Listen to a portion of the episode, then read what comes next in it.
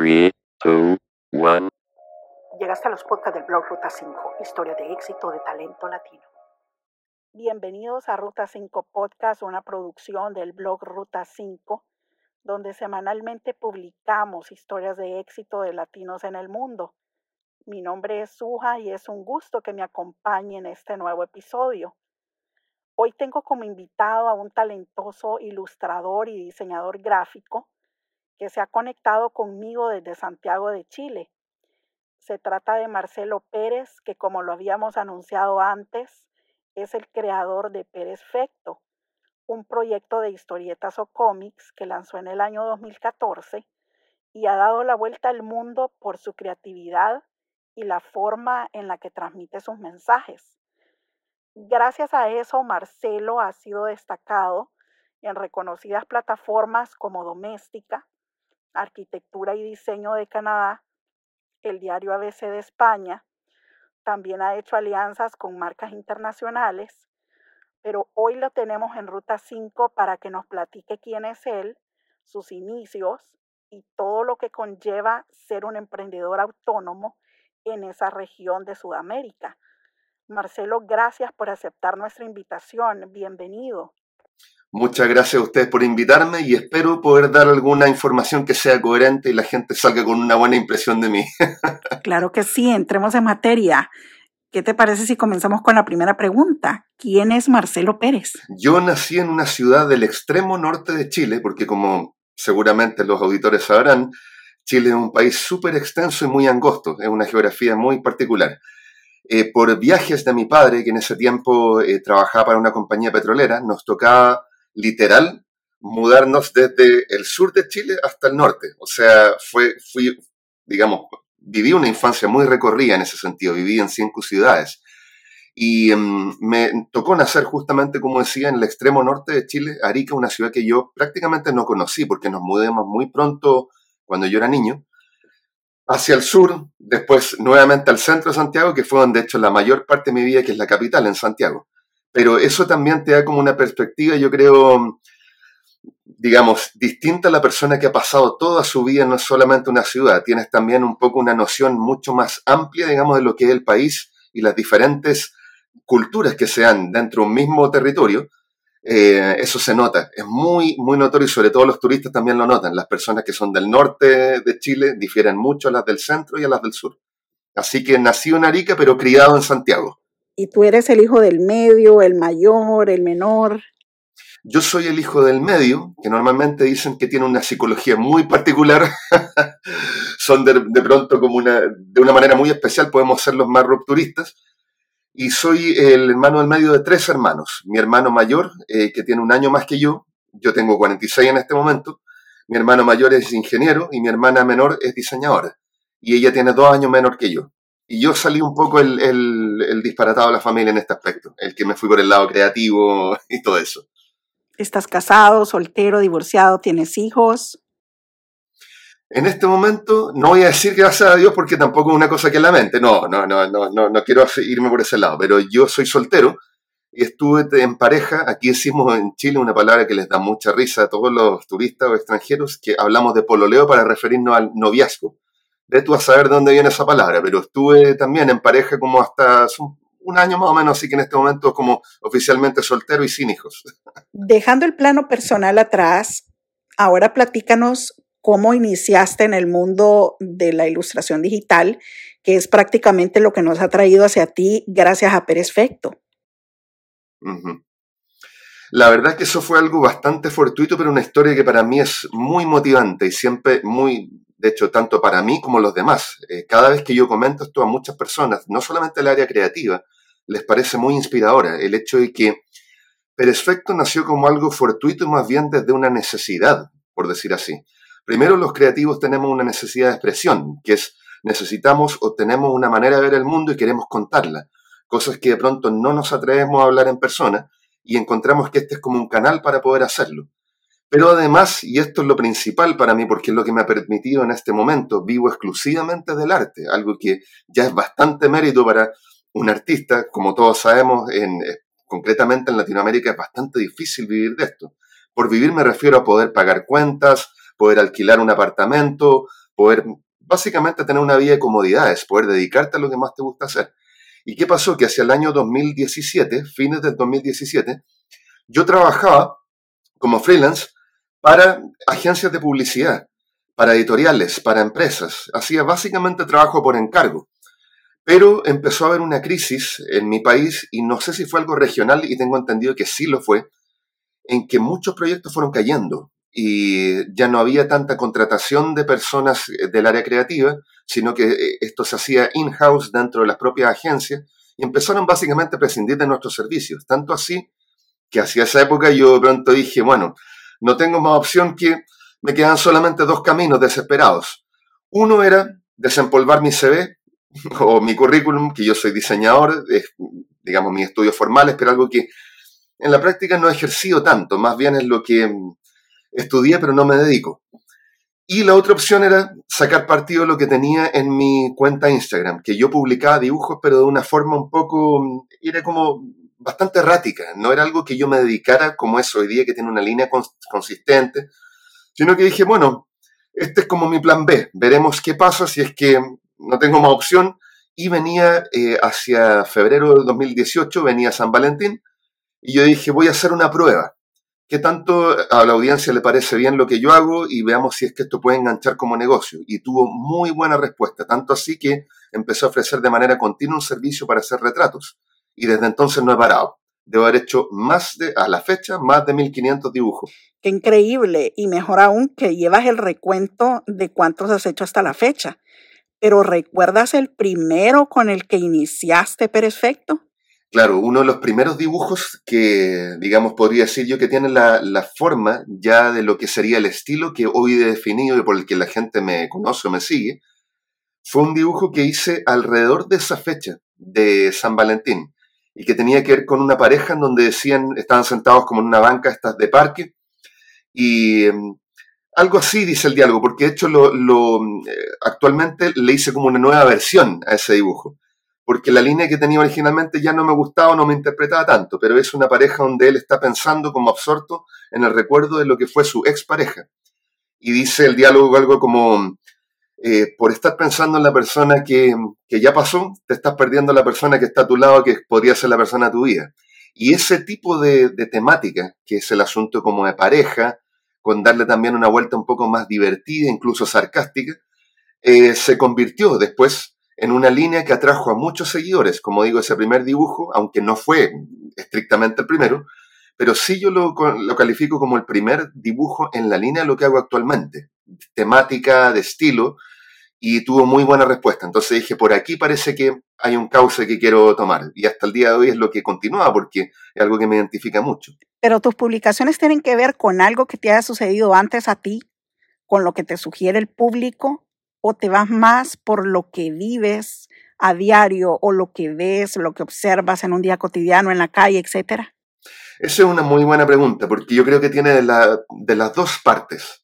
Tal vez eh, predomina un poco más mi manera de cómo yo entiendo el mundo, lo que me ha tocado ver o experimentar, aunque tampoco es algo tan autobiográfico. A veces me preguntan también si es que, o incluso hay personas que se molestan con algunos dibujos y piensan que es como mi manera de pensar o cosas que me han sucedido a mí o frustraciones mías. No es necesariamente así. Yo como todo artista soy muy observador y también escucho mucho.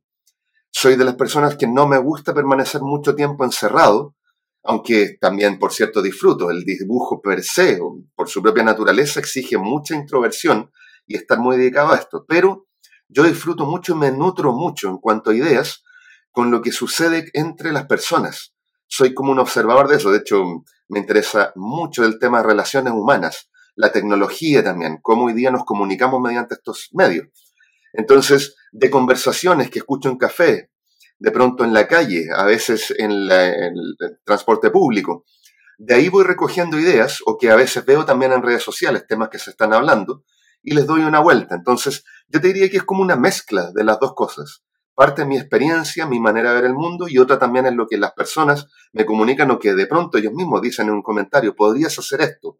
Y digo, esa idea sí tiene potencial, me interesa y, agradezco, por cierto, a veces menciono también a la persona que me dio esa idea, porque creo que es de todo uno se va nutriendo en eso y vas como seleccionando también, haciendo una labor de edición, ¿no? Anteriormente nos dijiste que vives 100% del arte.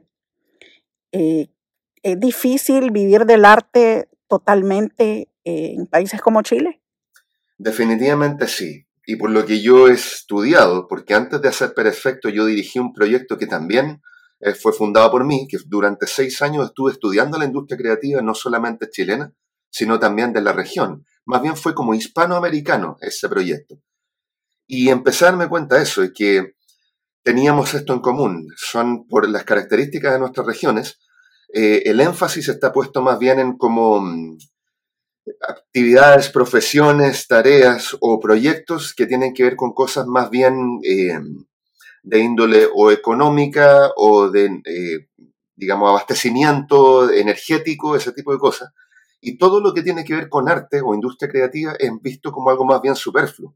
Sin embargo, no debería ser tan así porque, como a mí me tocó investigar también, las economías y las industrias creativas mueven mucho dinero. Eh, se involucra ahí también la publicidad, el turismo, para quien no tenga mucho conocimiento de eso. Pero concretamente, vivir del arte per se, o sea, hacer algo que sea exclusivamente por diversión, por inspiración, que no tenga como un fin práctico, es algo bastante difícil en la región y particularmente en Chile. Aquí donde yo vivo, en la región o área metropolitana que se llama, que es la que rodea la capital, cerca del 80% de la industria creativa se concentra acá, donde también está casi la mitad de la población de Chile.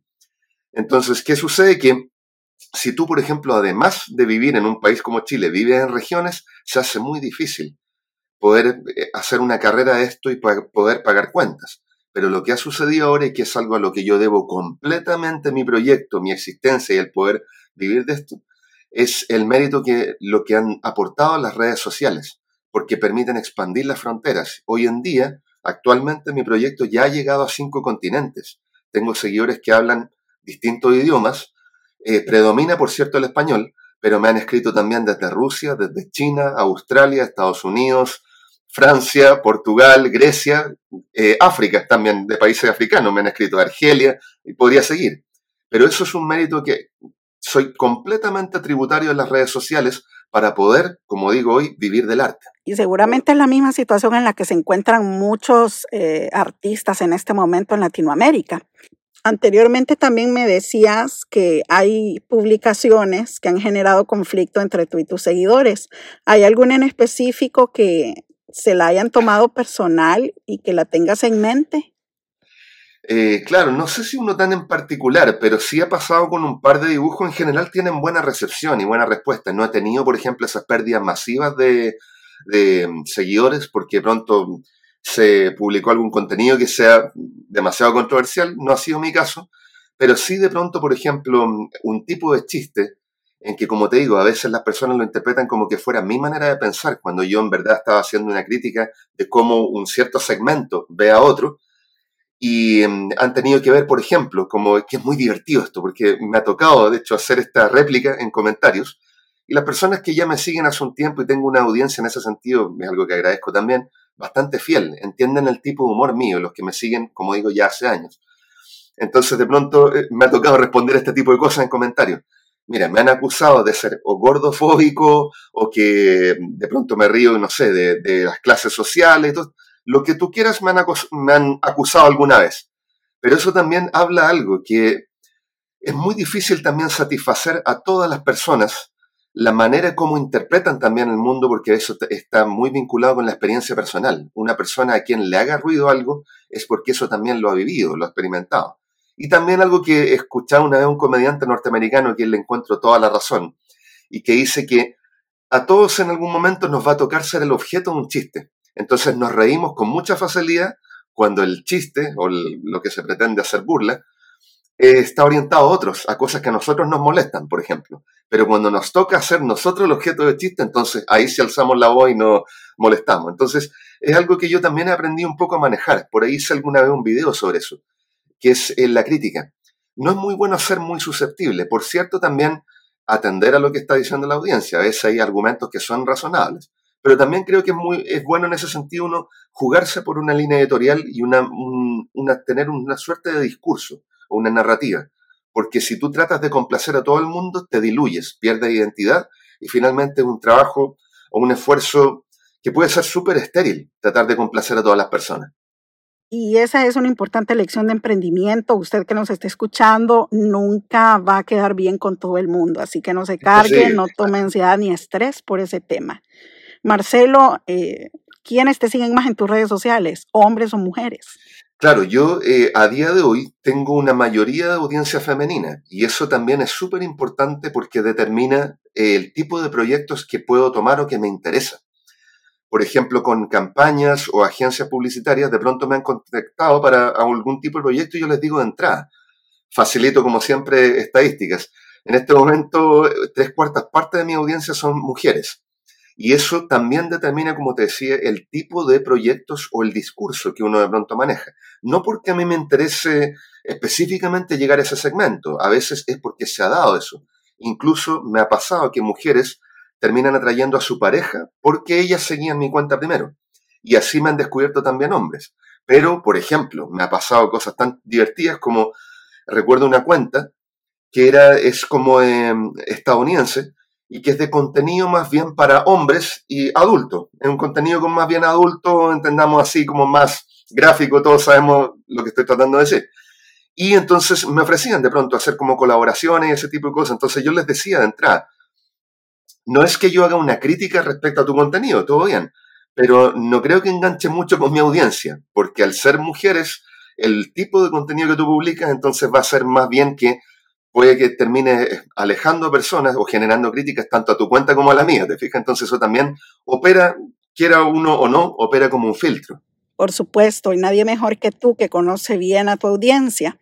Pero ¿cómo le responde Marcelo o Pérez Fecto a esas marcas internacionales o agencias de publicidad que te dictan alguna línea editorial nueva o que quieren trabajar contigo en algo nuevo que no va de acuerdo a tu contenido? ¿Cómo le respondes? Sí, como te comentaba también, ha pasado con negocios en que afortunadamente es algo que también puedo en este momento, eh, no, no diría presumir, pero algo que me enorgullece. El hecho que yo puedo elegir mis proyectos, cosa que no me pasaba cuando yo empecé siendo freelance. Yo básicamente tomaba lo que me ofreciera alguna agencia o empresa porque necesitaba subsistir. Y curiosamente, esa disposición al famoso portfolio para poder mostrar lo que tú haces, tampoco me condujo a tantos proyectos. No fue una cosa como tan, se dice que es el mejor mecanismo para conseguirlos, yo no estoy de acuerdo. Creo que en este momento el mejor mecanismo para conseguir proyectos son las redes sociales. Pero eso me ha pasado, como te decía, y respondiendo directamente a tu pregunta, en que pronto también es el mismo hecho que yo pueda elegir mis proyectos me hace calibrar un poco cuál va a ser benéfico para mi marca, para lo que yo quiero hacer. Yo le advierto muchas veces de entrada a agencias de publicidad por el tipo de contenido que yo hago, no me interesa mucho o no soy tal vez tu mejor carta si estás apuntando, por ejemplo, a un segmento infantil, si estás apuntando a temas políticos, si apuntas a temas más bien como sexistas o que tengan que ver directamente, como digo, con algo más bien gráfico, digamos, de, de ese orden, digamos. Eh, que tenga que ver, por ejemplo, con contenido muy masculino. Me han ofrecido, por ejemplo, también proyectos relacionados con el fútbol, siendo que a mí me gusta el deporte de fútbol, pero les digo, para el tipo de lo que yo es mi discurso, lo que es un poco la estética, la narrativa de lo que tiene mi cuenta, tal vez no soy tu mejor carta. Y eso es bueno decirlo de entrada, porque también me parece poco ético con tal de uno adjudicarse un proyecto que puede ser también muy sabroso en términos de dinero, pero hacer algo que después no va a tener respuesta que para la agencia no le ha significado una ganancia y para mí tampoco, creo que eso no me identifica mucho, prefiero decirlo al principio. ¿Cómo defines tu trabajo y lo que haces con Perfecto? ¿Estudiaste, Marcelo, para realizar este tipo de ilustraciones o dónde lo aprendiste? Yo la verdad soy bastante autodidacta. Eso es como una característica en mi vida en general, de cómo aprendo cosas, cómo lo que te contaba, este proyecto anterior a Perfecto, que Perfecto es casi exclusivamente ilustración, pero antes yo tuve un proyecto que era más bien académico, que enseñaba sobre industria creativa y negociación, gestión para profesionales de esta área. Y casi todo yo soy como muy autoformado, leo mucho, investigo mucho, sintetizo, edito, es como mi manera un poco de, de aprender conocimiento. Y yo estudié diseño gráfico en una de las mejores universidades, entiendo que a la fecha es la mejor universidad de Latinoamérica, que es la Pontificia Universidad Católica. Y claro, le debo una parte también de eso, porque me enseñó lo que es comunicación objetiva, para que ser entendido como es hoy en día, mis dibujos los entienden personas de no solo de Hispanoamérica, sino también de personas que hablan otros idiomas. Pero eh, la mayoría de mi formación ha sido por mi cuenta. Yo partí dibujando alrededor de los cinco años de edad, por lo que tengo los registros que me han dicho arqueológicos de mis padres. Yo partí así, haciendo por mi propia cuenta, rayando cuanto papel caía en mi mano. Y eso después lo fui puliendo hasta que ya muy avanzado, ya más, yo te diría más de 25 años, entré al mundo digital y es básicamente lo que hago hoy en día. Yo cuando me preguntan, de hecho, algunos me dicen, y que para mí es un sincero elogio, me dicen si es que mi dibujo es eh, hecho como en papel, estampado, porque tiene una característica técnica que se ve como un dibujo antiguo, por decir así, de revista o publicación antigua. Y la verdad que no, esos son solamente tratamientos digitales que yo he diseñado porque es un estilo que me gusta. Pero sí, como eh, respondiendo a lo que tú me preguntas, la mayor parte de lo que yo hago ha sido autoformado, ha sido un descubrimiento por mi cuenta por cosas que me interesan, como este homenaje, llamémosle así, que le hago al cómic tradicional. Marcelo, pero también lo que haces eh, a muchos de nosotros, eh, los latinos, creo que nos trae una nostalgia de aquellos momentos en los que ibas a un kiosco, te comprabas un librito o un paquín, como le decimos en Centroamérica, em, para leer estas historietas completas eh, que con el tiempo se han ido perdiendo este tipo de materiales. Así que toma en cuenta esto, por favor, porque la verdad que, nos encanta lo que haces y, y, ojalá que vengan muchos posts más con este tipo de ilustraciones. Y una pregunta que no quiero que se me pase y que se quede en el baúl es, ¿qué significa perfecto? ¿Por qué ese nombre? Ah, esa es una pregunta, por supuesto. Es como se dice de branding, pregunta básica de marca. Mira, Pérez, como todos sabemos, es uno de los apellidos más comunes de Hispanoamérica. Y en mi país concretamente, aquí no quiero también porque no tengo tan, tan conocimiento como para poder hablar por todos los países de la región, pero aquí en Chile se da algo que presumo que puede replicarse también en otros, y es que mm, hay un cierto culto, llamemos así, a todo lo que es foráneo, eh, concretamente europeo o estadounidense una especie como de devoción de que una persona cuando tiene en su familia, en su linaje, algún ancestro o eh, apellido europeo, eso de inmediato te da un cierto estatus social, te permite acceder a ciertos círculos. Yo he visto casos súper cercanos, los conozco, de personas que, por ejemplo, en editoriales les han sugerido, usa tu segundo apellido porque es menos común, te distingue en todo sentido. Básicamente te hace más reconocible en una estantería, por ejemplo, de alguna librería, pero también te da un acceso a ciertos círculos, llamémosles entrevistas, publicaciones, eh, de pronto también eh, eh, llegar a canales de televisión o estaciones televisivas. Entonces yo siempre me rebelé un poco contra eso. Yo tengo dos apellidos. Mi apellido paterno, como digo, es Pérez, el apellido más común, y mi apellido materno, que es Dalané, que es un apellido francés que ya mm, por sí solo da, como te digo, una cierta, terminan de una cierta forma aquí. Entonces yo revelándome siempre contra eso dije, lo que quiero es que mi marca tenga dos cosas. Primero, que sea fácil de escribir, que sea fácil de reconocer o de replicar o cuando tú alguien se las, eh, la deletreas para que esa persona la pueda retener. Eso es súper importante como marca, es algo más bien práctico. Pero en un nivel más simbólico, lo que yo quería era un poco desafiar esa norma. Y es algo contra lo que yo, digamos, mi proyecto eh, consiguió, de hecho lo logró, rebelarse contra eso. El que aquí en Chile hay círculos que están muy capturados para tú acceder, por ejemplo, a las mejores editoriales, a ciertas publicaciones o entrevistas. Yo me fui por un canal alternativo por eso. Y mi marca tenía que reflejar eso. Hoy en día, como te he comentado, que ya he llegado a cinco continentes, lo he hecho absolutamente por mérito propio. No había un intermediario que me haya servido como trampolín. Y pienso que eso también es algo que yo buscaba deliberadamente, el poder decir, una persona tan común como un Pérez puede perfectamente llegar a cualquier rincón del mundo gracias a estos medios y cuando tiene también un discurso, algo que decir y una cierta habilidad técnica, por cierto, también. Pero eso yo te diría que fue el origen de, de la marca. ¿Planificas tu contenido, Marcelo? ¿O lo publicas con el día a día? ¿De acuerdo te surgen algunas ideas? Eso, claro, también yo eh, es muy raro, lo he hecho a veces porque también, claro, tengo ya el ejercicio de casi cinco o seis años trabajando específicamente en esto, Pero em, es raro que yo conciba una idea en el mismo momento en que voy a dibujar. Normalmente yo llevo un archivo de texto y a veces una libreta o mi propio teléfono, que tengo, es muy chistoso esto confesarlo, pero tengo un grupo en WhatsApp creado para mí mismo, donde anoto muchas cosas y entre eso también ideas.